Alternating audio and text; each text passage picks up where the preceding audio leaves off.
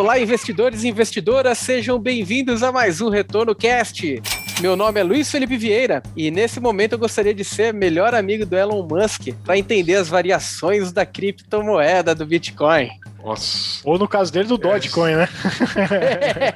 Ah, mano, a minha, minha brincadeira é também relacionada ao Elon Musk, né? Eu sou o Renato Jaquitas e eu queria saber se o Elon Musk ele tá comprado ou tá vendido em Hash 11. Hoje vamos descobrir isso. Boa. Cara, eu sou o Marcelo Sampaio, eu sou o cofundador e CEO da Hashdex, justamente a empresa do Hash 11 que já falou. E realmente eu, eu sugiro muito, vocês, eu, eu, torço muito para que vocês estejam comprados, assim, realmente cripto, se for para ser cripto, que seja com Hash 11, que é realmente um excelente instrumento e a gente acredita muito. Então, vamos lá. Boa. E eu sou o Felipe Medeiros e estou aqui de novo para testar a minha ignorância sobre criptoativos. Vamos ver o que, que dá o papo de hoje, né? hoje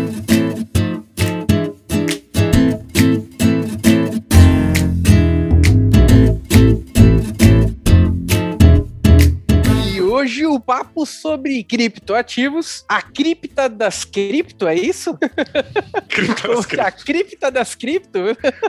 É, maio foi um mês então, difícil, meu, de muitas é, emoções. É, Perfeito, e juntamente aí com o Marcelo Sampaio, agradecendo demais a sua participação, Marcelo. E antes da gente entrar no tema, Marcelo, conta um pouquinho pra gente a sua história, como que você chegou até fundar, até ser cofundador aí da Hashdex, uma das principais, se não a principal estrutura aí de criptoativos aqui no Brasil. Beleza, gente. Olha, boa tarde a todos. O, como é que é a minha história, cara? Eu, eu olha, eu, eu, sempre trabalhei com tecnologia, sempre fui muito próximo do mercado financeiro, mas eu dediquei realmente minha, minha vida à tecnologia e trabalhando na primeira parte da minha, da minha carreira, assim, primeira metade, pagando, pagando um pouco mais de 10 anos aí pelas, trabalhando nas Big Techs, na Microsoft e na Oracle. E alguma hora eu falo que eu cruzei essa ponte e virei empreendedor, que é o que eu sempre achei que seria empreendedor, sempre falei que seria empreendedor. Eu acho que a palavra tem poder, né? Aquela coisa, chega uma hora que te cobra, né? E, aí. e aí realmente foi nessa época que eu tava é, fui morar nos Estados Unidos para fazer um MBA, aquela coisa, e fui para a Universidade de Chicago, mas acabei passando mais tempo na Universidade de Stanford, que, que era no Vale do Silício, que tinha muita coisa acontecendo lá naquela época. E a grande ironia foi que eu acabei abandonando o curso de Chicago para ter uma história bem Vale do Silício, assim,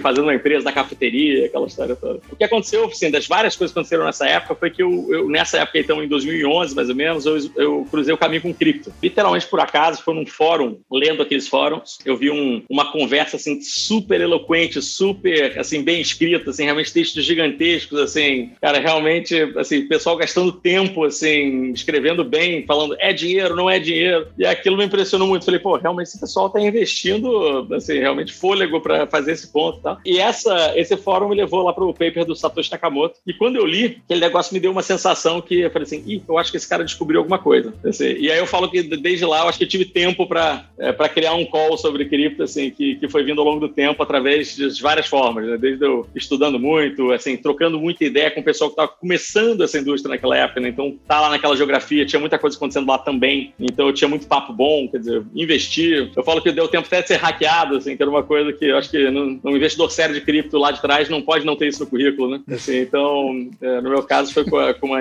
uma, com, uma, com uma bolsa lá do passado chamada Cripsy. Não foi com a Mt. Gox, mas foi com a Cripsy. Com a Mt. Gox, eu, pra quem lembra dessa história, eu, eu me livrei em três dias antes da Mt. Gox, assim, oh, consegui não ser.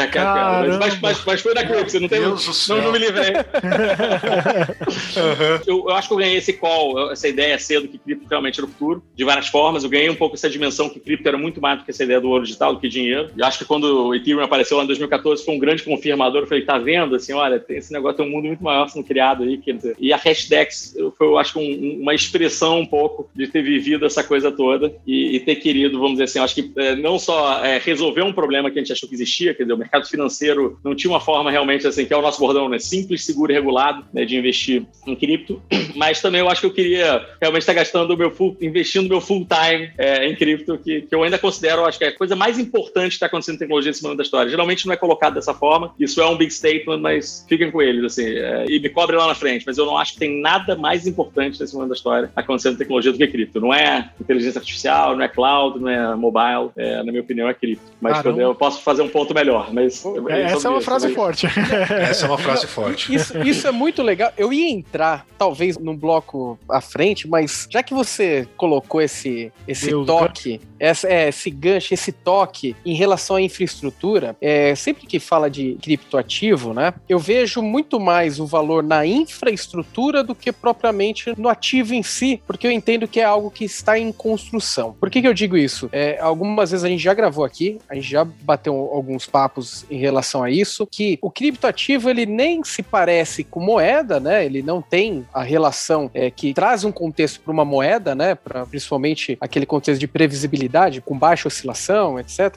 E ele estaria muito mais vinculado a um contexto de commodity. Só que quando você olha e quando você estuda mais um pouco, né? E eu confesso que desde a minha primeira conversa sobre criptoativos eu, eu tenho me aprofundado mais, cada vez mais sobre esse, essa temática. O que me deixa muito interessado no tema é a infraestrutura de possibilidades que isso se abre, né? E tá aí um, uma novidade que o próprio, a própria Ethereum encabeçou, né? Que é aquela da, das NFTs. Nesse contexto, é, você acha, Marcelo, que o criptoativo de hoje ele não vai ser o mesmo criptoativo lá na frente e o que ele deixa de fato de legado é toda a infraestrutura que está sendo é, é, conectada, interligada? Só para a gente cara, definir primeira... uma tese mesmo, né? não, não, vamos lá. Primeira coisa, assim, criptoativo, assim, é importante definir uma coisa ou outra, porque eu acho que você está falando de infraestrutura que se chama das blockchains e o criptoativo no meio dessa história, assim. E, é isso, e, e isso, o que eu isso. falo é que não existe essa diferenciação, não existe essa, essa divisão. Essa é a primeira coisa, tá? Falar, né, porque uma coisa que a gente encontra, principalmente muito, uma narrativa que, que eu acho que vem melhorando muito, mas que a gente encontrou muito no começo, assim, e eu acho que era, tinha duas coisas que a gente via em toda reunião, que uma era o pessoal falando essa frase que eu vou falar agora e o outro falando da, que Bitcoin gastava muita energia, que até voltou agora com o Elon Musk, essa história. Mas podemos falar disso também. Mas, mas o ponto é o seguinte, toda reunião que a gente chegava, o pessoal falou o seguinte, falou, não, não, olha só, blockchain, a tecnologia, beleza. Não, isso tudo bem. Isso aí eu entendo e tal. Cripto não faz o menor sentido, pô, não tem banco central, aquela coisa. E eu falo o seguinte, olha, é, essa narrativa é tipo falar o seguinte, falando, olha, eu adoro Rolling Stones. Eu só não gosto de música. Música não é comigo. Música, tô, tô fora. Tô falando, pô, mas então, como é que você gosta de Rolling Stones e gosta de música? Assim, não,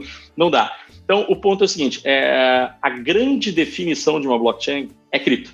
Então, assim, se não tiver cripto, não é uma blockchain. E o motivo disso é o seguinte: é porque cripto nada mais é do que um mecanismo de remuneração de quem torna essa blockchain possível. Assim, eu, justamente, eu, eu costumo dar, dar, alguns exemplos, mas pensa que basicamente blockchain nada mais é do que a ideia de você pegar um dado e fazer bilhões de cópias desse dado, garantindo uma verdade absoluta. Tá? O cara que guarda esse dado, que é um computador, tá? ele não trabalha de graça, ele não faz isso de graça. Né? Então, você tem um software que vai lá e paga ele por esse serviço. Tá? Se alguém quiser saber essa verdade absoluta, vai perguntar para esse computador: vem cá, qual é a informação? Ele vai dizer a informação. Então ele cobra por esse serviço. Só que quem paga principalmente é esse software. Tá? Só que para quem quiser fazer a pergunta, quem quiser usar né, esse software, tem que comprar o ingresso para entrar no show. E o ingresso para entrar no show é essa remuneração que o software colocou. Então você cria um mercado secundário unicamente baseado em demanda, tá? De um objeto escasso, né? Que se você tiver muita demanda, se muita gente quiser usar o software, vai ter muita procura desse ativo, né? Então esse ativo unitariamente tem que subir de valor. Só que tem um negócio chamado Crypto Economics, que é super sofisticado, super elegante, ele faz o seguinte, falando, olha, se você a gente precisava de um ingresso para entrar no show, é, e agora o ingresso custa, antes custava um dólar, agora custa um, custa um milhão de dólares, você precisa de um milionésimo de um ingresso para entrar no show. Então essa coisa se autoajusta, mas unitariamente esse negócio vai subir de valor. A grande definição de uma blockchain bem sucedida é a valorização do seu criptoativo, tá? Então, porque tem essa ligação quase que simbiótica, é, é uma coisa assim, muito, muito nativa. Então, se tiver muita procura para essa blockchain, justamente ela ser muito usada desse software, né, o criptoativo dela vai ter, que, vai ter que literalmente valer mais, vai ter que remunerar mais gente, vai ter que ter mais gente também trabalhando para esse negócio existir, esse negócio sobe de valor. Se basicamente esse criptoativo não, né, num criptoativo assim, é,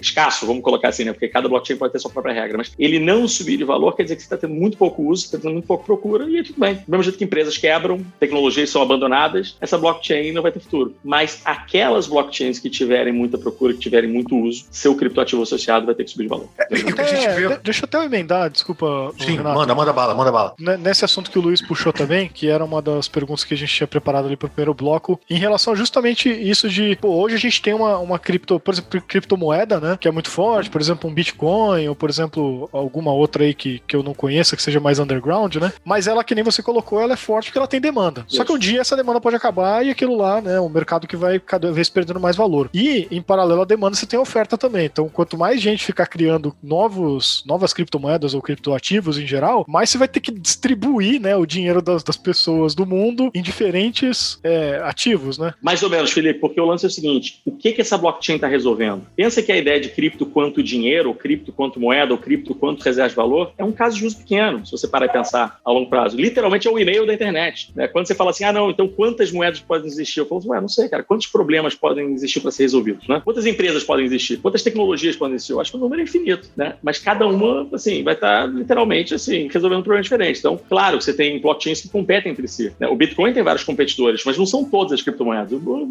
Né?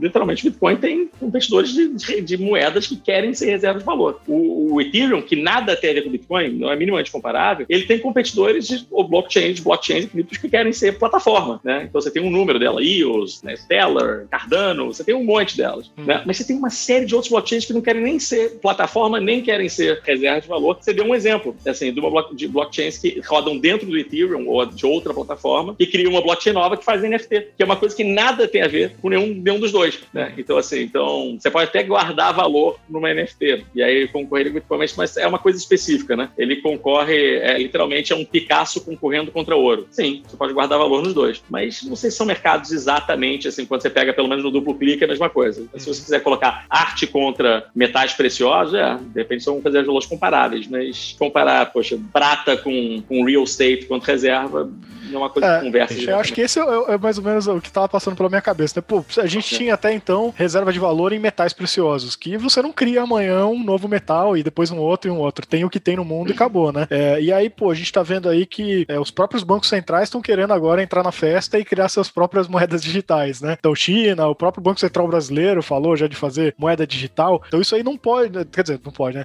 Mas não deve é, atrapalhar por, sei lá, inundar de oferta de moeda o mercado. É, então, bom, primeiro, eu, eu desafiaria um pouco essa ideia. Se prata, você cria prata todo dia. Você tem extração de prata, você tem extração de ouro, você tem extração de metais. De vez em quando, se a inflação sobe, ela cai. Né? Ao longo dos anos, como a gente faz isso há milênios, né, a gente tem uma curva relativamente definida, mas que de vez em quando dá um pinote. Assim, já está agora o Elon Musk dizendo que vai fazer mineração de ouro em asteroide. Quer dizer, o Elon Musk, assim, quando a gente é, fala, isso vai mudar pelo menos ele fala de engenharia, né, assim, de materiais, a gente tem que ouvir. Quando ele fala de cripto, eu acho que a gente tem que ouvir menos. Né? Esse, esse, esse, esse é outro papo. Assim. A, cara, as CBDCs, suas moedas de Banco Central, é, na verdade, assim, é, acho que é se você quiser usar a semântica certa, acho que elas não seriam blockchain nem cripto. Mas, ou então, vamos colocar assim, elas querem usar cripto quanto forma, mas não quanto conteúdo, né? Então, é basicamente você pegar a mesma moeda fiduciária que já existe, o mesmo dólar, né, o mesmo real, o mesmo renminbi, e você quase que encapsular ela dentro dessa estrutura digital de uma forma agora que você tem funcionalidades que não tinham antes, que não eram possíveis antes. Por exemplo, o cripto viaja. Né, e viaja bem, porque como o governo é dono de todas as carteiras, as wallets, ou regula todas as wallets, né, você agora sabe exatamente onde é que está cada dólar. Isso é uma coisa que a gente não sabe. Se você perguntar para o governo onde é que está cada nota de dólar, o, governo americano não tem essa resposta. Ele tem uma estimativa, porque pode parecer brincadeira, mas não é. é então, pega um país que nem a China, que é super restritiva em relação à sua moeda, pega lá, acho que a moeda, a nota, a maior nota de, de yuan hoje, acho que é de 20 yuan, né? É, que dá um pouco mais de 3 dólares, tá? Quer dizer assim, super pequena. E, e quando você pega em número de, de dinheiro físico, é muito pouco na China para o tamanho da população, né? Tanto é que a China é o país dos QQs, aquela coisa, tipo assim, realmente, né, assim, o dinheiro digital lá é incrível porque dá muito controle, né? Agora, se a China foi muito restritiva, tudo acontecia intramuros, né, no dinheiro da forma como ele foi hoje, ainda que ele fosse digital, agora com essa ideia dessa, desse cripto yuan, que não é exatamente blockchain, mas vamos colocar que seja, ele consegue fazer justamente uma estrutura que, por exemplo, viaja. Então, ela, ela quase que vai diametralmente oposta. Ela fala assim, olha, Vale do Rio Doce, você quer agora fazer negócio comigo? Legal, não é mais em dólar, é yuan. Eu falo, pô, mas peraí, falou, não, Vale, para você vai ser, poxa, mais barato, é, tira um intermediário, pô, vai eventualmente aceita. Mas só que a China, se ficar brava com a Vale por algum motivo, ela pode virar e falar assim: tá vendo essa carteira aqui? Eu tô bloqueando essa sua carteira agora. Nossa. É uma funcionalidade que você não, que você não tinha antes. Você pode virar e falar assim: ó, só ganha Bolsa Família quem vacinar com Covid. Pô, essa hoje, se você determinar isso hoje, você fazer essa gestão é um negócio complicado. Agora, se você, se colocar simplesmente uma tag numa carteira, é um negócio muito simples. Ou até melhor, fala assim: ó, vou fazer um estímulo agora para consumo, tá? Então, vou dar mil reais a mais para quem tem Bolsa Família, para você gastar até dia 31 31, dia 30 de junho. Chega dia 30 de junho, não gastou, eu tiro de volta. Isso é cripto quanto forma, mas não quanto conteúdo. Assim, se você for nos circular nos grupos mais libertários de cripto, geralmente a conversa que você vai ver do pessoal, assim, acho que né, com opiniões mais fortes, ele falou o seguinte: olha, é, CBDC é exatamente o que vai levar o mundo a adotar Bitcoin como moeda lá na frente. Porque o, o, o, ponto basicamente é o seguinte: o que você basicamente está fazendo é que o governo já descobriu que cripto dá muito mais controle para ele, o governo adora uhum. controle, né? Mas você só precisa de um Erdogan, você só precisa de uma Coreia do Norte para eventualmente o pessoal, a sociedade falar e falar assim: ó, não é. foi bom isso aí, não. Cara. Assustador. Então, é. Não, perfeito. É, você está falando de controle de governo e a gente viu no mês de maio algumas é, informações, relatórios, enfim, que saíram da China, teve história de Elon Musk, enfim. Mas o fato é que tudo isso fez com que junto o Bitcoin ele despencasse 39% no mês de maio. Eu não me lembro, eu acho que nunca teve o um mês de maio, né, que é tradicionalmente conhecido como um mês terrível para a renda variável, né, assim para a criptomoeda. É, o que, que aconteceu com o Bitcoin em maio? O que, que dá para entender do, de, de, desses acontecimentos? Cara, aconteceu um monte de coisa, mas de forma significativa o que aconteceu foi o seguinte: nada. Assim, a verdade foi essa. Assim. O, o, o, lance, o, lance, é o seguinte, cara, olha só, é o que eu falo muito, assim, cripto é um mercado que é 24 por 7, não tem circuit breaker, tá? Não tem leilão de abertura, leilão de fechamento. É um mercado extremamente alavancado, super manipulado no curto prazo. Né? Então, meu ponto é o seguinte, cara, quando você cria essas narrativas, então, o Elon Musk, assim, a gente tá falando de forma e conteúdo, né? Assim, é. O Elon Musk, geralmente, ele sempre pecou na forma, mas geralmente não no conteúdo. Nessa ele pecou nos dois, não sei.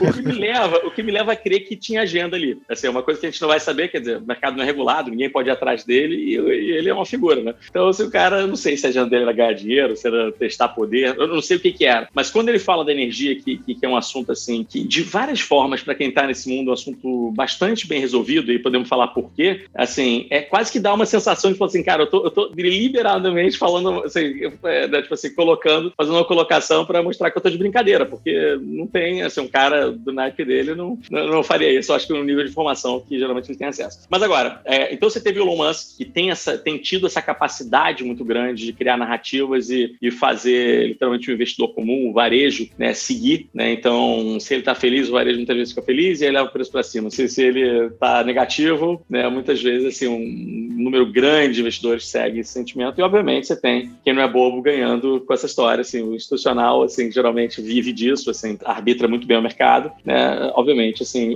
vendo isso como uma oportunidade. É, inclusive, é muito interessante, porque nessa, nessa mexida toda, assim, a gente hoje vê muito, né, são dados abertos, assim, acho que todo mundo começa, que o Operaboss consegue ver, a gente vê, é, literalmente, o, o, o investidor de curto prazo, assim, vendendo com prejuízo e o institucional entrando grande, assim, é, vendendo, um vendendo e outro comprando, assim. Isso é uma coisa que é nova pra gente. Geralmente, assim, a gente não, é, assim, a gente, quem, quem tava em cripto era quem tinha uma tese e tal, assim, você tinha até, assim, mas o institucional era um cara que até então, até 2021, ficava mais, mais longe dessa história e agora ele realmente estava super dentro. Então, você teve o Elon Musk criando essas narrativas que, sinceramente, do ponto de vista, nada estrutural mudou. Você teve China, e China, no primeiro momento, ela foi lá e, e na primeira grande queda, aquela queda, assim, que justamente foi aquele dia drawdown que deu 40 no dia, aquela coisa.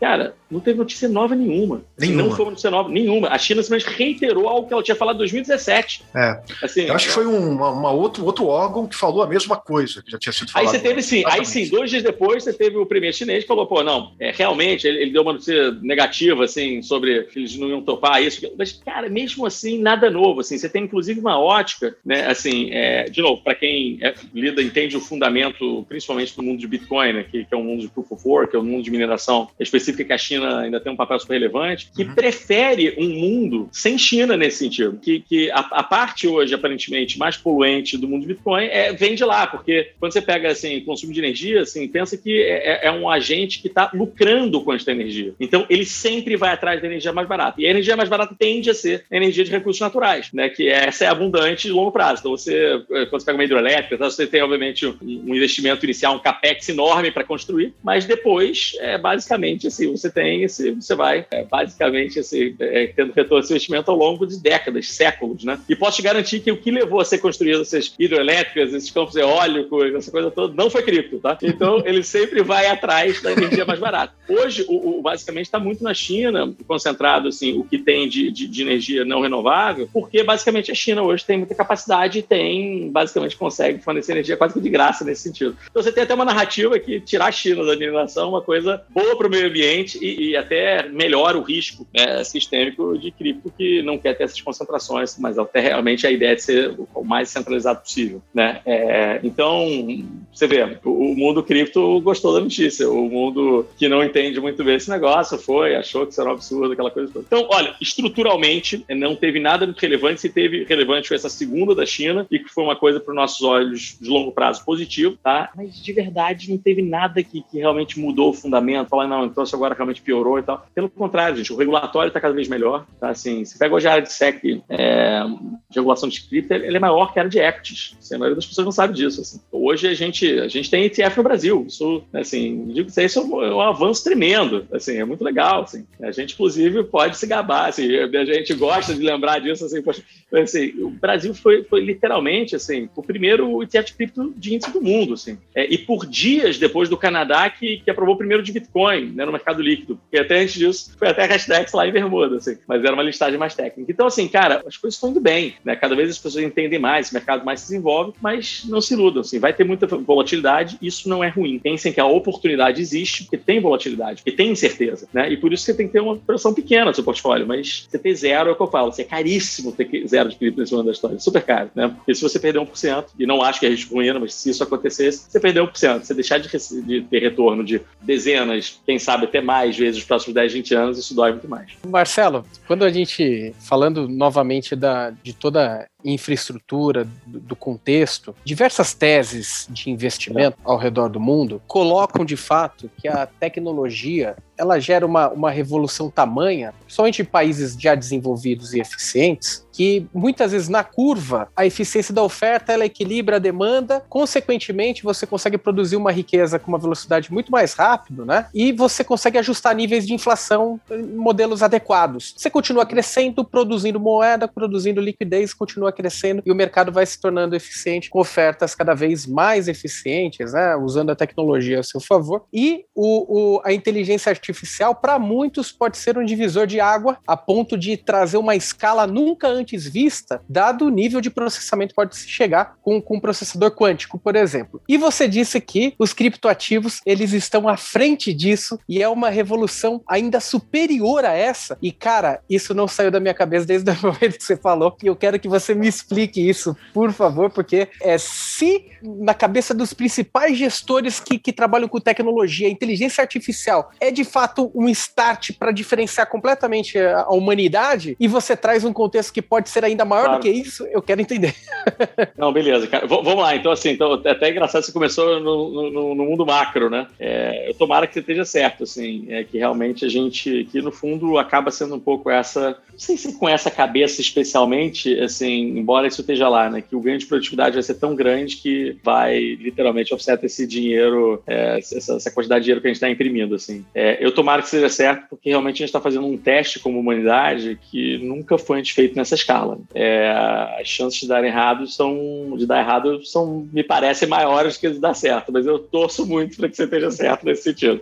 Vamos lá, cara. É, o ponto é que é o seguinte: se você pensar AI, é, AI é uma linha que a gente só está personificando uma coisa que já existia, mas basicamente a gente está trazendo, vamos dizer assim, é, os modelos que existiam até agora com, com, com várias novidades mas basicamente com um nível de escala que nunca foi antes visto e que realmente talvez a gente consiga, para grande parte dos serviços, dos serviços essenciais, a gente seja superado por máquinas e isso assim, é, é, se bem trabalhado, é um mundo vibrante, tá? É, mas se você parar e pensar, isso nada mais é do que a computação que a gente tem hoje, né? Basicamente junto com a internet, né? E, e esses modelos, é, basicamente, tocando esse negócio. E que pode gerar uma eficiência, uma coisa incrível. Cripto, quando você coloca, eu acho que não compara com isso. Eu acho que ele é uma coisa que, que ele compara muito mais com o tamanho de uma internet, com o tamanho do, do silício, da computação, do tamanho da eletricidade, do que basicamente com o tamanho de uma aplicação que é o AI, tá? Eu acho que, inclusive, é, se você me perguntar, AI ele não vai trocar dinheiro, ele não vai trocar valor da maneira que a gente troca valor. Ele vai trocar valor de uma maneira digital, e isso está literalmente colocado com cripto. Mas quando eu falo que, que, que, esse troço assim, é maior, é que literalmente, assim, de novo, as pessoas pensam muito em cripto quanto a, a moeda, ou então quanto é que vai valer essa cripto, mas assim, não como estrutura resolvedora de problemas, tá? Eu gosto de dizer que cripto, basicamente, é a ideia de open source né, num, num, num nível de abstração novo. É, pensa que open source é nada mais é do que você pegar antes a ideia de você criar tecnologia ou criar inteligência, que historicamente a gente se guardava isso como uma propriedade intelectual e se agarrava nela, falou assim, isso aqui é o meu segredo e ninguém nunca vai ter isso. E aí lá atrás começou uma ideia, lá atrás, principalmente com Linux, eu acho que esse crédito a gente tem que dar para o Linux, começou a fazer um negócio que é exatamente ao contrário, que é super, super intuitivo e me parece quase que um milagre. Você fala assim, ó, tá essa propriedade intelectual, que é justamente para fazer essa empresa valer bilhões, eu não vou fazer isso como empresa, na verdade eu vou tornar esse negócio público e qualquer pessoa pode ver, copiar, fazer o que quiser, mas o que a gente acha que vai acontecer, que aconteceu, que algumas pessoas vão ficar tão animados que agora eles têm acesso a esse negócio como um todo, que eles vão, ao fazer o contrário, eles vão pegar e, olha, esse problema que eu entendo muito bem, deixa eu ir lá e ajudar. E aí, basicamente, você vai ter tanta gente, à medida que esse negócio assume ou chega numa massa crítica, você vai ter tanta gente contribuindo que basicamente não tem nenhum RD, não tem nenhum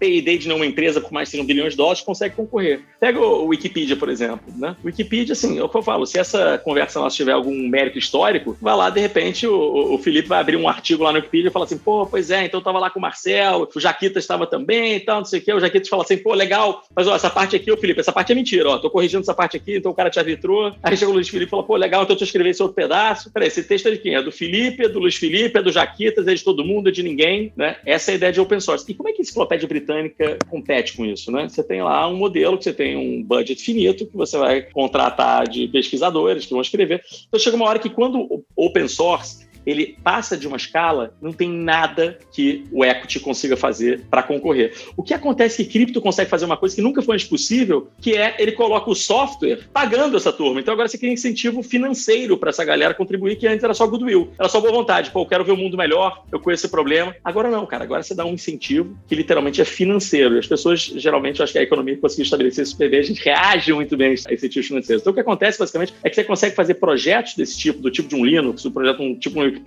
Tipo um projeto de genoma, né? Como é que um laboratório concorre com o resto do mundo, né? Entregando DNA de graça para você evoluir a humanidade? Não, não, não, concorre, né? Então, assim, você cria projetos desse nível, mas só que numa escala muito maior. Porque se antes você precisava, assim, de poucos conseguiam passar aquela, aquela arrebentação e realmente tornar alguma coisa útil para a humanidade, que você precisa necessariamente dessa escala, cara, agora você tem muitos outros, porque basicamente qualquer problema que seja resolvido, né, e você consiga remunerar essa galera que consiga, assim, se incentivar, cara, você vai ter muitos mais projetos como esse e o mundo vai andar muito mais rápido. Então, o que eu falo é o seguinte, cripto é uma estrutura resolvedora de problemas, que inclusive vai resolver para AI, mas AI é uma subcategoria, cripto é a categoria inteira, tá? Essa seria a maneira como eu vejo as coisas, tá? Não sei se eu gostei mais da, da pergunta ou da resposta, hein? Muito bom.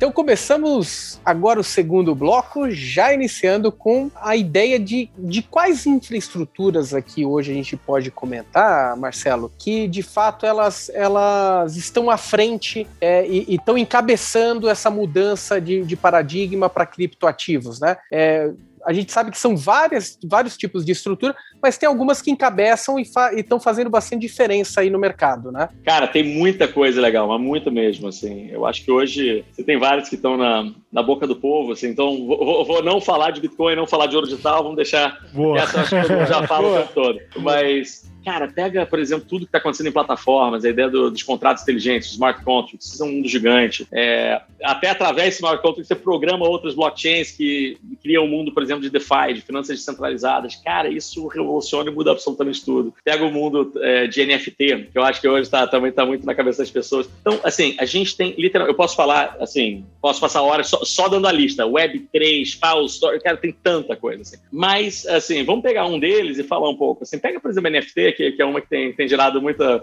muito assunto ultimamente.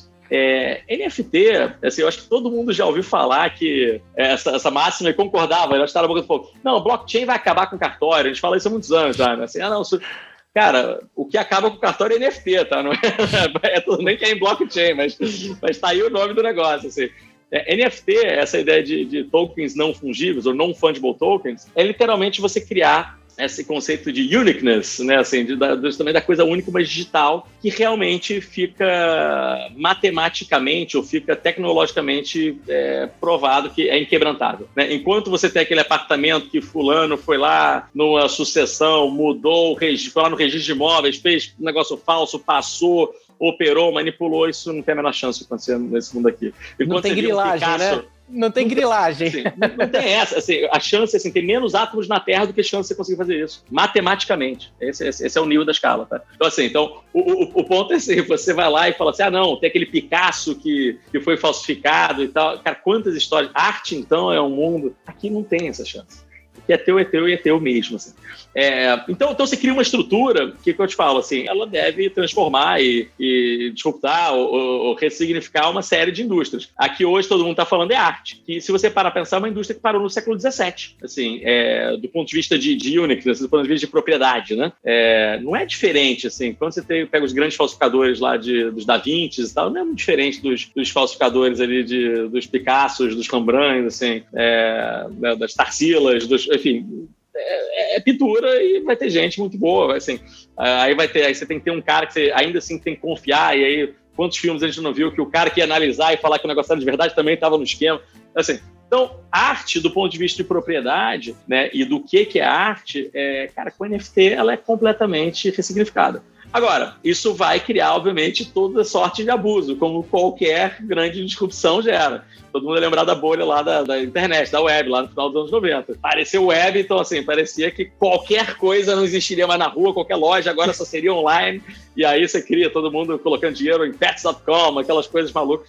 Assim, isso a gente vê um pouco disso no mundo de arte com NFT, NFT já mas não tira o mérito da, vamos dizer, do avanço, do progresso tecnológico que esse negócio traz, que literalmente trouxe arte, por exemplo, agora para o século XXI, para não dizer de qualquer coisa que seja única. Né? Acho que seria legal, Marcelo, explicar um pouquinho como é que é isso também, né? Para a pessoa que está vendo a gente, dar um exemplo de como é que funciona esse processo aí. Eu ia até fazer uma pergunta tosca que eu acho que pode contribuir com isso. Tá. tá é manda. tosca, mas para mim, eu acho que para quem entende é tosca, mas para quem está uhum. entendendo não, não é tão tosca. No processo de NFT, teoricamente, qualquer pessoa pode validar, né, um, um ativo específico, digital, música, etc. É, imagina uma pessoa foi lá, tirou uma foto é, e essa foto ela mandou para fulano. Esse fulano é, pegou aquela cópia e registrou uma NFT daquela cópia, mas como se sabe que aquela, aquela é uma cópia e não é original? E quando o cara que tirou a foto original for colocar ali na NFT, putz, já tem uma cópia que já colocaram que é original, ferrou. Como que.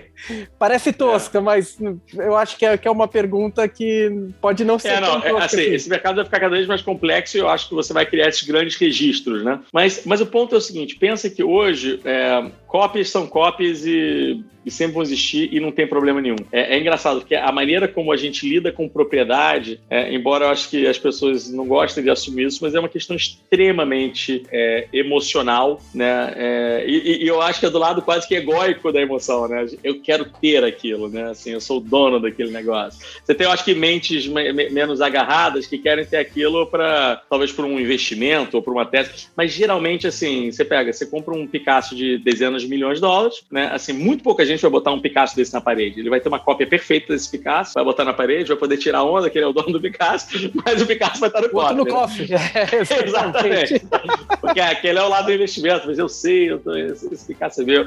Né, os, os, vinhos mais caros da história não pretendem ser bebidos, né? Assim, então é uma NFT, se você para e pensa, né? É, então, a, a forma, assim, respondendo a sua pergunta, assim, a forma como isso acontece é que basicamente você tem uh, uma arte e você basicamente fala assim, olha, esta arte, tá aqui o marco zero dela, eu vou criar de NFT, né? E, e, e, geralmente você, assim, essa NFT ela tem uma série de chaves, né? É, então basicamente é o seguinte, você consegue falar o seguinte, olha, a chave vai ser o seguinte, olha, essa imagem, que isso no fundo são pixels, é, a, a hora que a gente está criando é essa e a hora também não é alterada, então eu posso saber quando alguém foi criado antes do que outra, né? Então já respondo a sua pergunta nesse sentido. O cara criou depois é muito fácil, assim, você fala assim, não, isso aqui existe antes, tá? Assim, é, ou, ou, então o tio original, se você quiser pegar uma coisa do mundo offline para botar online.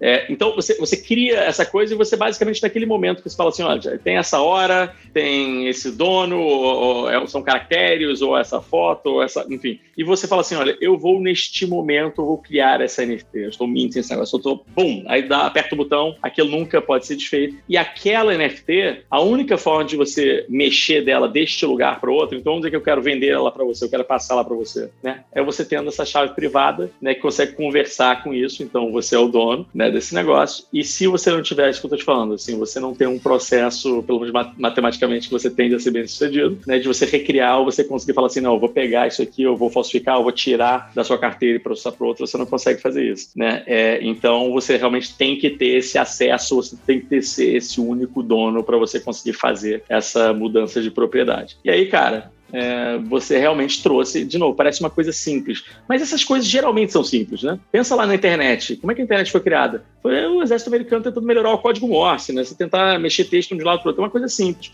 Mas chega um dia que esse negócio simples, você aperta um botão e aparece um carro preto na porta da tua casa, assim. É, o negócio simples fica relativamente complicado. Então, então no, no fundo, assim, é uma ideia que é simples, mas que muda tudo, né? Então, hoje, você permite, é, principalmente artistas que falam assim, como por que, que essa GIF não pode ser arte? Só quero ter a propriedade desse negócio. Por que, que o seu quadro é melhor que a minha GIF? Né? É assim, ah, não, porque o quadro eu posso botar na parede. É, mas você não bota na parede, você bota uma cópia na parede. Né? E qual o problema de todo mundo ter uma cópia? Assim, eu tenho um pôster lá do, enfim, num quadro do Renoir que eu adoro e tal.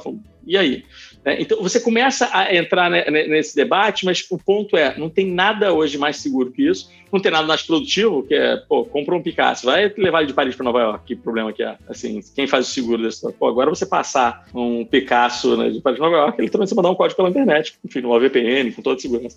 Então, meu ponto é, assim, esse negócio é um avanço tremendo, assim, mas obviamente vai ter todo tipo de interpretação, vai ter todo tipo de maluquice. A gente já começa a ver, né? É, NFTs sendo vendidos a, bilhões de dólares, uma GIF animada e tal, etc. É, não que não mereça. Eu acho que a arte depende de quem está comprando, quem está experienciando que arte. Agora, qual o mercado dela. Mas tem umas que realmente você fala assim, é difícil de você, de você topar, mas só sei que nada sei. A gente vê no, no, no, mercado real isso aí também, né? Na arte real, né? Pois é. Quadro produzido por, por um. Aquela banana, lembra aquela banana com silver tape que foi vendido por centenas de milhares? Foi vendida, de fato. Assim, alguém quis comprar aquele troço. É, eu vi hoje um, o pessoal comentando de um. Era um, só um, um, quadro branco com umas bolinhas verdes, acho. E o pessoal tava pedindo ali de 150 a 200 mil dólares. E, e aí eu achei interessante o pessoal fala, falava assim: ah, meus, foram um negócio que o cara tá vendendo para arrecadar para alguma instituição de caridade, alguma coisa assim, eu comprava, né? Então o pessoal até junta com outras coisas, enfim. Cara, arte abstrata é um negócio que assim, eu vou te falar, eu vou te falar uma coisa. Eu, eu ao longo da minha vida, eu, eu, eu aprendi a não digo apreciar, mas entender melhor assim, qual é o processo desse negócio. Assim. E aí, obviamente, que leve pedradas nem é um virtuoso de arte, mas, assim, mas geralmente para mim está mais ligado. Eu acho que no contexto que aquela arte foi produzida, por quem, geralmente foi por artistas extremamente graduados, que, assim, que pintassem coisas extremamente complexas, ou pintaram já no passado, mas justamente ele teve um contexto e falou assim: cara, agora eu vou quebrar tudo e falar assim: arte é isso aqui, é um quadro pintado de vermelho, e uma criança podia fazer, mas sou eu, o artista grande, ou nesse momento da história. Então eu acho que é um pacote completo, assim, o contexto vem junto com. Mas, mas é complicado, cara. Tem muita coisa que, que se apropria desse negócio sem ter a profundidade e o negócio vai embora. Né? Maravilha. Ô Marcelo, você falou muito de, de infraestrutura, de projetos, enfim, que você acha interessante que está em torno do, do, do, do, assunto aqui, da temática, né? Falando especificamente para o investidor, na vida dele, ele pensar no Bitcoin e quais são as outras criptomoedas aí, os outros ativos de fato que você é, considera como promissores e acha que, enfim, que, que, em pouco tempo podem começar a disputar mais a atenção do investidor no mercado? Olha, cara, eu acho que inegavelmente plataforma, assim, acho que esse, acho que não é nem uma coisa que vai virar, já foi, né? Então, uhum. Ethereum, é, eu falo geralmente que Ethereum tem, não tem absolutamente nada a ver com Bitcoin. Esse Bitcoin, a, a nossa ideia dele para o mundo real, para o mundo que a gente conhece, é do ouro digital, assim, eu acho que o deparo lá para o Ethereum seria muito mais parecido com Visual Basic, com C++, assim. Quer fazer um programa de computador, usa uma dessas linguagens, assim. Quer fazer um programa numa blockchain, usa Ethereum, né? Assim, e, e, e, então é muito mais, muito mais diferente. Quer dizer, não tem absolutamente nada a ver com Bitcoin, é de fato. Mas assim, mas essa ideia de você programar outras blockchains permite justamente você programar blockchains que vão fazer DeFi, permite você programar blockchains que vão fazer NFT, permite você fazer, enfim, programar blockchains vão fazer basicamente qualquer coisa, né? É, eu, eu, eu, falo que Ethereum para a internet, esse Bitcoin é o e-mail, que foi onde a internet começou, mas eu falo que Ethereum é meio que o browser, né? Uhum. É, acho que até Ethereum tende a ser mais usado que Bitcoin em algum prazo, se você me pergunta assim. É uma opinião puramente. É, mas é isso, dentro do mundo de Ethereum, de plataformas, é, basicamente você pode construir qualquer programa. Aquilo que eu falo assim, olha, C++ vai ser usado, mas e aí? O, o, se a gente falar agora do, do Windows, o Windows foi feito em C++. O Windows pode ser maior que C++. É, uhum. né? Né? Assim, você tem tantas dessas, assim, que, que aí, assim, eu, eu, eu estaria especialmente de olho no mercado de finanças centralizadas, e aí, aí você tem mil subcategorias, tá? Então você tem as, as exchanges centralizadas, né? Então, uhum. Eu penso que hoje você tem a Coinbase, você tem a Binance, mas o futuro sugere que vai ser muito mais a ideia de você não ter uma estrutura centralizada ou uma empresa por trás e você vai ter uma tecnologia, né? Pensa que bolsa ou exchange é literalmente a ideia de você entrar com um ativo e sair com outro, né? Uhum. Você, você, entra na B3 com reais e quer sair com Petrobras. Uhum. Você entra na Nasdaq ou no mercado americano com um ETF de ouro e quer sair com dólar. Né? Então, assim, então, por que que se essas estruturas todas são digitais, você vai precisar de uma empresa e você não vai ter uma blockchain fazendo isso? Organizando esse book, globalizando esse book de um lado e do outro, assim, você quer Bitcoin, você quer sair com Ethereum, você quer uma NFT X, quer sair com, com criptodólar, assim, você faz. Então, assim, então, é, esse é o tipo de finança descentralizada, você tira esse intermediário, é, DEXs, né, DEX, né, Decentralized Exchanges, esse é um, por exemplo, é uma que vai. É toda essa parte de, de, de colateralização. Pensa, hoje você tem que pegar um empréstimo, né, você tem que confiar em alguém, né? Então, eu falo assim, olha, você vai ter um credor e um, e um, de um lado vai ter um cara que está emprestando, do outro lado você vai ter o cara que está pegando emprestado, né? E aí você tem um cara no meio tentando garantir ou melhorar esse risco, tem seguradora. Mas a verdade é que a tecnologia hoje consegue, é, literalmente, você não tem que confiar em estrutura nenhuma. Você pode confiar na matemática. Então, assim, ó, é, você tem aqui o risco é esse, você consegue entender exatamente qual o risco, tem do outro. É assim que acontece, quando o mercado sobe, quando o mercado cai. É, mas se você for o seguinte, olha, estou dando um Bitcoin que hoje vale é, 36 mil dólares de garantia né, para pegar 20 mil dólares é, em criptodólar, né, em USDC, qualquer um desses assim, de empréstimo, se esse negócio baixar de 30, essa foi a regra, é, eu, te, eu, eu, eu pego o teu Bitcoin e te devolvo a diferença, cara, quando chegar a 30, não adianta você entrar com um mandato de segurança no Tribunal de Justiça. Não tem problema o Lehman Brothers quebrar. É o que vai acontecer. Não tem dúvida. Entendeu? Então, assim, então, cara, é gigante esse negócio. Eu vou falar horas e horas, é muito legal. Assim. Não, o bacana. finança centralizada é, é, incrível. Não, o, o, a gente vai falar mais para frente, daqui a pouquinho, sobre a Hash 11, né, que é o ETF aí de criptos. E, bom, você tem ali uma cesta de criptomoedas ali dentro, você vai recalibrando isso, acho que é de três em três meses, se não me engano, né?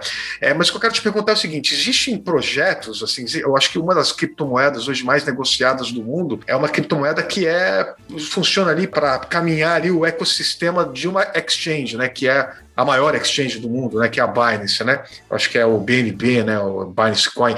É, você acredita nesse tipo de, de ativo? Você acha que esse tipo de ativo pode até chegar a, a participar, a fazer parte do, do, do ETF da, da Hash 11? Como é que você vê isso? Então, vamos lá. Então, assim, então, eu acho que tem do, você, você, falou de duas coisas aqui, né? Uma que são os, os dólares sintéticos, vamos colocar assim, né, os criptodólares, né? E você tem um outro que é o BNB, que é o ativo da Binance, né? É o Exato. da Binance. Que, e, e, aí vamos falar dos dois separados. Vou falar da Binance primeiro. Assim. Então, então, é, o da Binance, Binance é, é, é, a maior exchange do mundo, né? Então, você tem lá, assim, nos Estados Unidos você tem a Coinbase, o resto do mundo, a maior é a Binance. É a Binance. É, e, e, a Binance, ela fez uma coisa muito inteligente, foi que ela, em vez de pegar dinheiro com venture capital, com equity, ela criou literalmente uma blockchain, é, que ela vira e falou o seguinte, falando, olha, basicamente, se você quer é, operar, né, a gente é o mercado mais líquido do mundo, aquela coisa, assim, você vai pagar FIIs em cada trade que você fizer. Agora, se você comprar o BNB e colocar ele em stake é, na tua conta na Binance, né, você vai pagando cada vez menos FII até que você pode pagar zero, dependendo de quanto você fizer stake, de quanto você operar. Então você tem de um lado, literalmente, assim, um cara extremamente incentivado né, em, em comprar esse negócio se ele opera muito, né? E do outro você tem justamente a Binance, que com, com, com essa forma ela vai viabilizando uh, o projeto dela, né? Porque ela tem um estoque muito grande de BNB, né? Assim, numa estrutura completamente diferente de equity, né? É, então, eu acho que isso foi ridiculamente inteligente. É, isso chegou a bater 100 bilhões de dólares outro dia. É, hoje caiu um pouco, com o próprio mercado, mas assim, loucura, um incremento, né? né? Assim, e, sinceramente eu acho genial. É, se você me pergunta o futuro disso, é, eu hoje em dia eu sou mais bullish no mundo desse, que a gente explicou, das, das DEXs, né? Das Decentralized Exchanges, porque, assim, de novo, é um pouco aquela ideia da Binance ser muito grande, mas você concorrer meio com, contra o resto do mundo numa situação mais transparente, numa situação mais barata, enfim, daí vai. Né? É, não sei, eu não sei se isso acontece rápido, demorado, mas eu acho uma aposta melhor nas DEXs do que na Binance, apesar de eu admirar muito o que os caras fizeram. Realmente foi ultra engenhoso, assim, foi de bater palma. Assim. Então, esse é o mundo BNB. É, hoje você falou da, da, da mais negociada, hoje é, é, a ideia de você pegar o criptodólar, né? Então você tem alguns Isso. sabores dele, sendo que o mais conhecido é o Tether, né? Que ele vem tentando limpar o seu nome cada vez mais, mas ainda tem muita dúvida ali nesse negócio. Então o Tether nada mais é do que você pegar e você transformar dólar em cripto. Então, até em tese, a história é o seguinte: você pega, você tem uma empresa, isso é uma empresa, né? Que, que, que é a Tether, que ela vai lá e você deposita um dólar, tá? E você sai de lá com um dólar em cripto, que é o USDT, o USDT. E isso pode parecer uma, uma, uma besteira, mas isso muda tudo, porque o que acontece é o seguinte: hoje, se você quiser lidar com dinheiro, com dólar físico, você é regulado. Né? E se você quer lidar com literalmente uma estrutura que está te prometendo que esse dólar está lá atrás, né, um para um, você não é regulado. Então, literalmente, e justamente pensa que o mundo regulado, ele não é um mundo rápido, ele é um mundo que tem mil intermediários. Então, pensa o seguinte: agora eu estou querendo trocar Bitcoin, eu quero sair do Bitcoin e quero ir para o risco dólar. Aí eu fiz um trade aqui numa bolsa, aí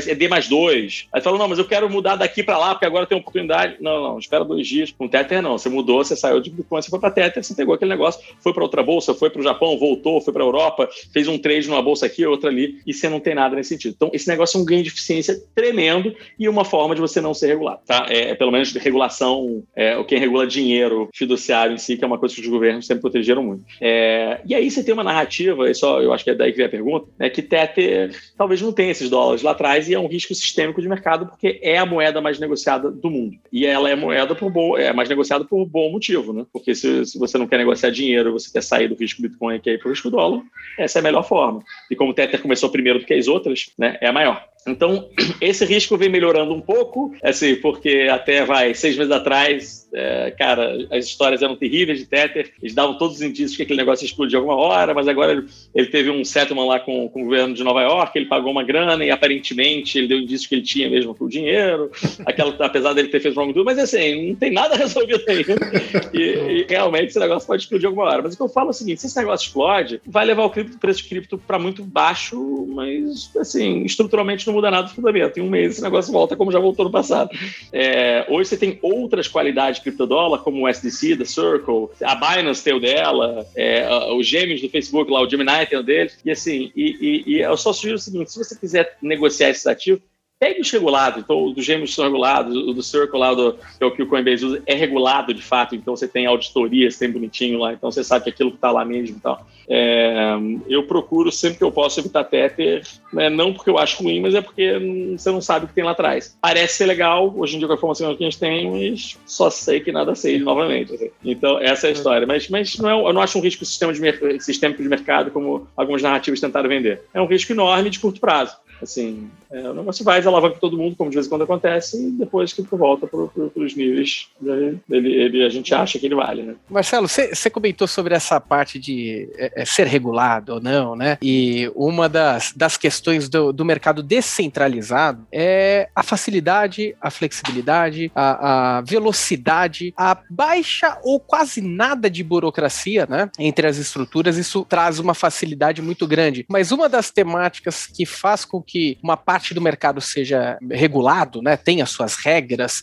é, tenha lá seus, seus agentes né, que acompanham, é justamente para proteger aqueles que entram no mercado, muitas vezes desprovido de informação, de, de, de não tendo o nível, a riqueza de detalhes que os grandes players, os grandes agentes. E, e essa é uma temática cada vez mais recorrente na parte dos criptoativos em si, para aquele investidor que quer entrar. É, as pessoas sentem muita vontade de experimentar isso, mas tem tem muito receio por justamente não ter essa, essa parte regulamentada a ponto de não saber ideia o dia de amanhã. Você acha que hoje o mercado ele já se comporta diferente de como ele já se comportou no passado?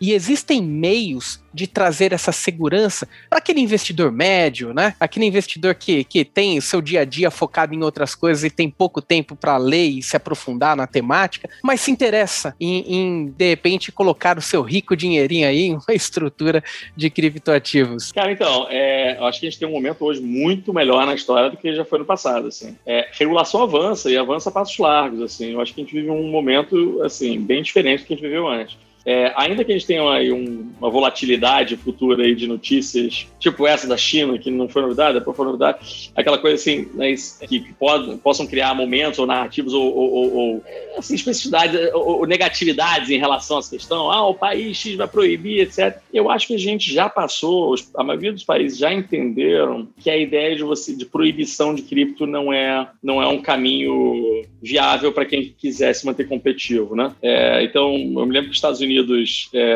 na, ali nos idos ali de 2014, ameaçou, né? Tinha aquela questão com a Silk Road que eles pegaram, começou a conversar aquele negócio de pô, vamos proibir e tal. É, e nesse mesmo tempo estourou a Mt. Gox, que era a maior bolsa de cripto né, da época, que ficava em Tóquio. É, 80% do volume passava por aquela bolsa, 80% do volume de Bitcoin, né? Que basicamente o mercado era Bitcoin. E isso forçou o, o, regulador japonês, porque como estourou lá, ele teve que se debruçar no assunto. E quando se debruçou, ele gostou. Ele falou, não, isso aqui é uma evolução tremenda, assim. Então o Japão ficou extremamente convidativo na época, assim. Foi, foi o cara que mais fez progresso naquele momento, assim, para cripto, assim. E aí eu acho que ficou de recado lá para os Estados Unidos que estava relativamente negativo, é o seguinte, falando, olha, se eu adoto uma situação meio, meio restritiva, né, que nem, por exemplo, faço com drogas, né, você proibir cocaína, poxa, é, tudo bem, assim, cocaína destrói famílias, destrói. Agora, se proibir um progresso tecnológico que, que é criador de valor, que, que, né, que cria é, funcionalidades, soluções que nunca foram antes possíveis, assim, é, se você tem uma, uma visão dessa, só precisa aqui um Japão. Pelo contrário, convide esse negócio para você ver um Vale Silício mudando para Tóquio em 10 anos, assim. Então, eu acho que isso já meio que foi esperado. E quando você pega a maioria dos países, é, das economias mainstreams, de verdade, assim, é, eles vão no caminho hoje de regulação. Né? Hoje, eu falo, os Estados Unidos, assim, assim, hoje você pega hoje o cara que toca a SEC, que é a CVM americana, é, ele era o professor de cripto do MIT. Assim, não dá para não dá para ser mais cripto do que isso. Então assim, então, é, então o, a coisa vai num caminho de regulação. Então acho que o mercado hoje já está num lugar melhor, ainda que tenha, né, ele vai muito mais rápido do, do que a gente esperava, mas ainda muito mais devagar do que a gente queria, no fundo. Então isso, isso eu acho que mas a gente já está no momento melhor.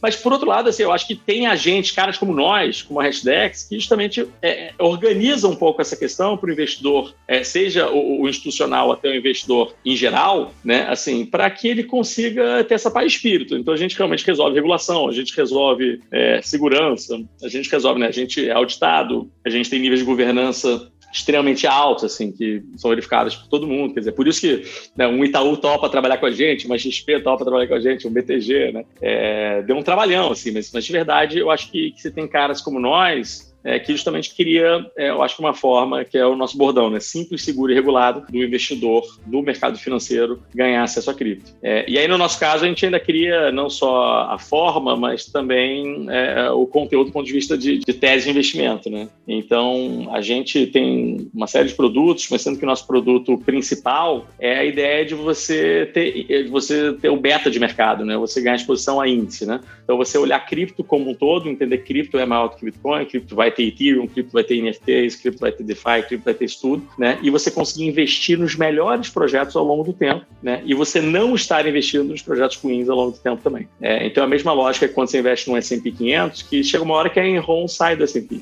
chega uma hora que o Google entra no S&P, que a Tesla entra no S&P. Então essa é a mesma lógica. Então a gente cria o que a gente chama do beta. Você cria hoje um índice que é feito pela Nasdaq, que é o Nasdaq Crypto Index, o NCI, né? E você hoje através do, do nosso ETF na bolsa, o Hash 11, ou através dos nossos fundos que são distribuídos, enfim, por todas as plataformas, você consegue ganhar exposição diversificada em cripto e estar tá investindo realmente nos melhores projetos ao longo do tempo. E não tendo que ficar entendendo a beça o que, que é isso, o que, que é aquilo, o que, que vai dar certo, o que, que não dá. Você realmente está apostando que cripto vai ser um fenômeno criador de valor é, e que é uma tese, eu acho, muito mais tranquila do que você querer falar assim, olha, não é essa blockchain de NFT que vai dar certo. É essa né, enfim, é reserva de valor que vai arrebentar e tal. Assim, é, tem gente que tem esse nível de profundidade, por isso que a gente faz produtos para todos eles. Mas se você perguntar hoje, onde eu invisto, eu invisto no nosso índice, no Hash 11, é, que, que basicamente é onde a gente. Hoje, aí a gente pode falar um pouco, mas hoje é, é o ETF de cripto que está na B3 e que, de maneira sólida, é o segundo ETF mais negociado do Brasil. Sólido. Assim, ele só perde por BOVA. Assim, muito legal, né? Assim, então, cripto hoje é mais negociado do que todos os outros ETFs na Bolsa Brasileira. É, o que mostra que o investidor brasileiro, assim, realmente, ele está muito interessado nesse tema e basicamente tem, tem ganho de exposição nesse tema, do institucional até o investidor em geral.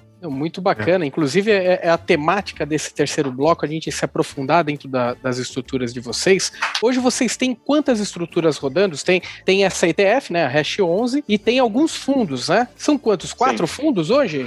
Hoje somos cinco fundos, né? Cinco então, fundos. A gente, isso. A gente tem nas plataformas, então, assim, basicamente, três fundos é, de índice, né? Então, a gente é, cria sabores diferentes para investidores diferentes. Então, a gente tem um fundo de 100%, que é igualzinho o Hash 11, você pode comprar na bolsa, também tem em plataforma. Você tem um fundo que é 40-60, então só 40% está é, tá em cripto índice e 60% em renda fixa, é, e o outro que é 80-20, então 80% em renda fixa e 20% em, em índice. É, e é, é, curioso que esses produtos, assim, né, eles são literalmente um pouco mais aguados e a gente descobriu que um monte de gente prefere esses produtos porque justamente, assim, a volatilidade cai muito e você está investindo em cripto de algum jeito e você tem esse rebalanceamento feito literalmente o tempo inteiro, né, diariamente. Então, eu, eu pego para um investidor mais conservador, essa é uma forma muito legal de você ganhar exposição é, e que muitas vezes é contra-intuitivo, né, porque o cara do mercado financeiro fala, pô, não, se eu fizer renda fixa, eu compro eu e tal. Não tem problema, a gente entende isso, assim, mas é que muito investidor não quer ter esse trabalho, né, e quer literalmente ter uma percepção desse investimento de uma maneira menos montanha-russa, e isso é ótimo. É o nosso fundo que mais vende, inclusive, né, tirando o Hash que é um fundo de bolsa, que é outra história, é, assim, é o 20. É o, é o 80-20. 80-20. Curiosamente, é, e, assim, é muito legal. E, e, e, é muito difícil o investidor, pessoa física, ele fazer o ajuste da carteira.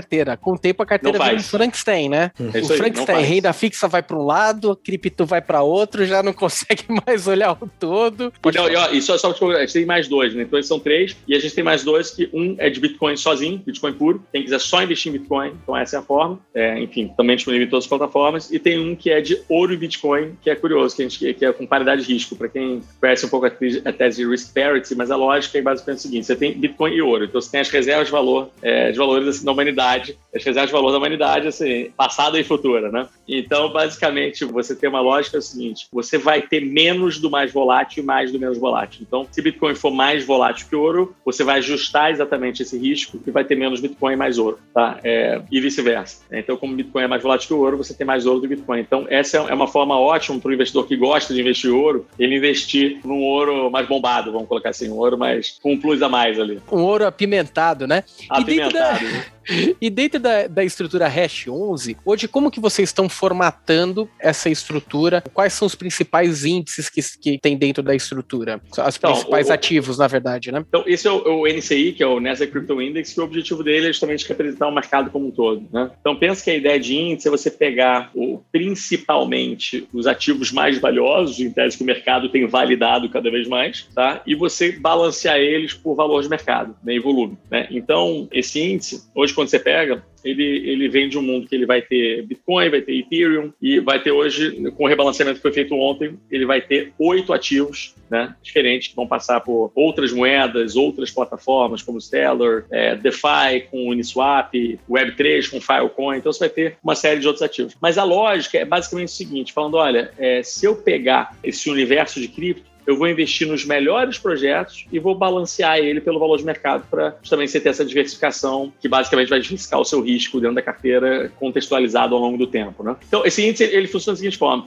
pensa que você tem, se você somar basicamente todos os ativos que existem no mercado, tá? Ele, você vai ter um valor total desse mercado, né? Então, para começar esse índice, ele fala o seguinte: falando, olha, para você poder se graduar para esse índice, classificar como um ativo para dentro desse índice, você tem que representar pelo menos 0,5% do mercado como um todo, tá? Então, só aí você já tira milhares de ativos são pequenininhos, que não fazem sentido, para você ficar com alguns apenas. Ele fala assim, e não bastando desses ativos, você tem um outro filtro, que é que você tem que pelo menos ter um volume específico é, no intraday para poder se classificar, que hoje está em 4 milhões de dólares no intraday médio. Assim, então, ou seja, o menorzinho da lista ali tem que ter pelo menos 4 milhões de dólares, dá um capacete bem razoável, bem grande. Feito isso, ainda tem um outro filtro que é o seguinte: você fala, olha, você tem que ter custódia institucional disponível né, para esse ativo para você poder classificar para o índice. Porque imagina que você tem então esse criptoativo, ótimo, então ele, ele tem volume, ele tem tamanho mínimo, mas você tem que guardar ele no memory key. Não funciona no mercado institucional. Então você realmente tem que ter agentes, tem que ter empresas no mercado institucional, enfim, que são auditadas, que tem SOC 2, etc., que você consegue falar assim, então eu consigo guardar com segurança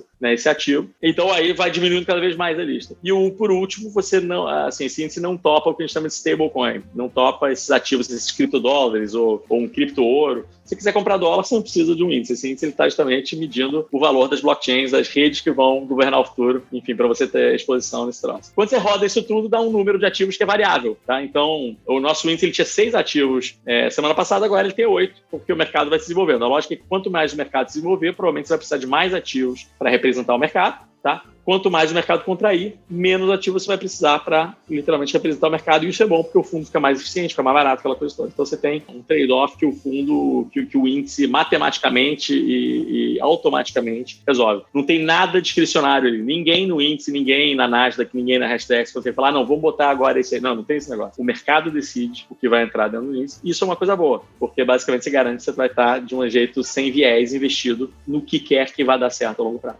Muito bacana, Marcelo Marcelo. E para aqueles investidores interessados, como que eles encontram o material de vocês, da, da Hashdex? E se você tiver Cara, alguma indicação de, de conteúdo também para o pessoal se inteirar um pouco mais, porque Legal. aqui a gente tem um bate-papo restrito, né? Mais ou menos uma horinha ali, mas é um bate-papo aí que a gente poderia ficar dias aqui, né? Conversando sobre.